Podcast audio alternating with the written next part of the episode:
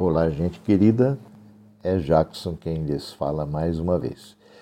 E eu quero hoje compartilhar uma breve reflexão a respeito da carta de Paulo a Filemão. Filemão é uma carta de um só capítulo, é uma carta curta, mas extremamente importante. Paulo a escreve na condição ainda de prisioneiro de Cristo, uh, está preso porque anuncia o Evangelho de Jesus. E Filemão é alguém que conheceu o Evangelho através de Paulo.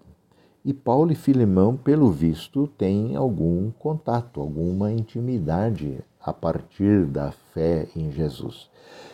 Paulo fala disso quando no verso 4 e seguintes diz: Olha, eu sou sempre grato a Deus, eu dou graças a Deus por você nas minhas orações, porque eu ouço aí com frequência é, da fé que você tem no Senhor Jesus e do amor é, que você tem por todo o povo santo, por, pelos irmãos da igreja.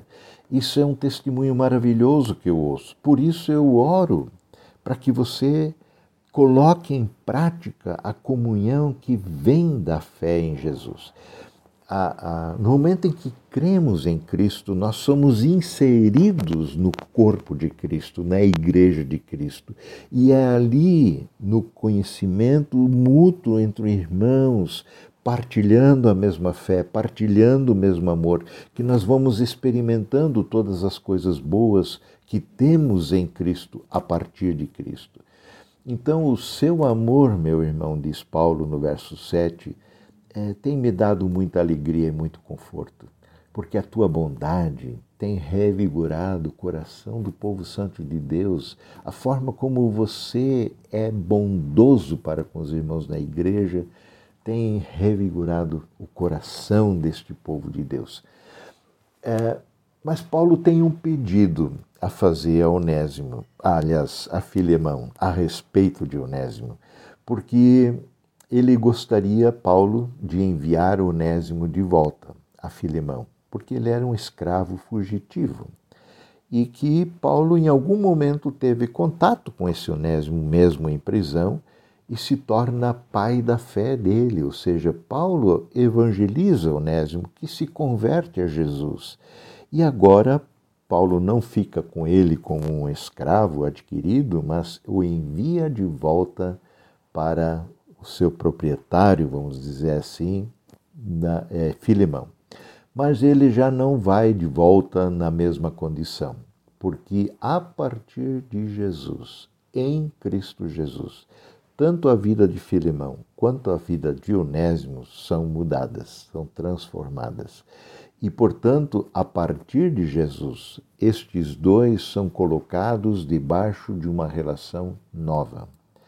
É, até tal ponto que Paulo vai dizer que, olha, no passado, Onésimo, quem sabe nem foi de muita utilidade a você, Filimão, mas agora ele é muito útil para nós dois não útil no sentido utilitarista, como um escravo meramente, mas como pessoa.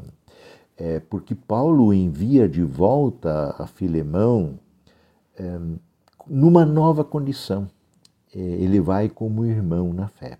Ele vai como alguém que leva o próprio coração de Paulo, ele diz isso no verso 12. Né? Ele, ele, eu envio de volta a você e com ele vai o meu coração junto de tão ligado que eu estou agora a vocês dois. Meu desejo era que você ajudasse de boa vontade e não por obrigação. Eu poderia exigir isso de vocês, mas receba Onésimo de boa vontade. Acolha-o como irmão.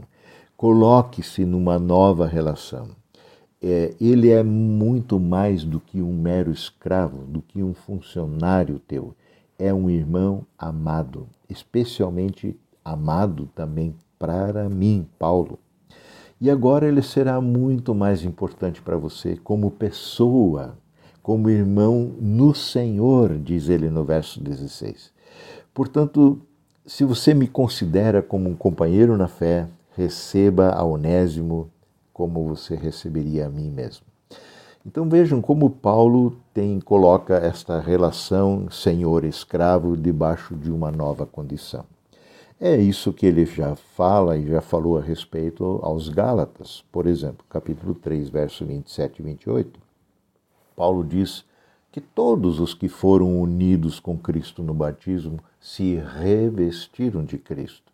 Então já não há mais diferenciações entre judeu e gentil diferenciação entre escravo e livre, diferenciação entre homem e mulher, porque todos vocês são um em Cristo Jesus. É assim que nós somos igreja, somos um em Cristo Jesus. Esta é uma dinâmica, uma química, uma, uma coisa maravilhosa, é um milagre a forma como, por causa da fé em Jesus, toda forma de barreira, toda forma de separação, de divisão caem. E nós nos tornamos um só corpo em Cristo, que testemunha essa unidade na medida que vivemos a comunhão no amor de Deus e vivemos esse amor para fora, um amor que acolhe. Que o Senhor abençoe a sua vida. Um grande abraço.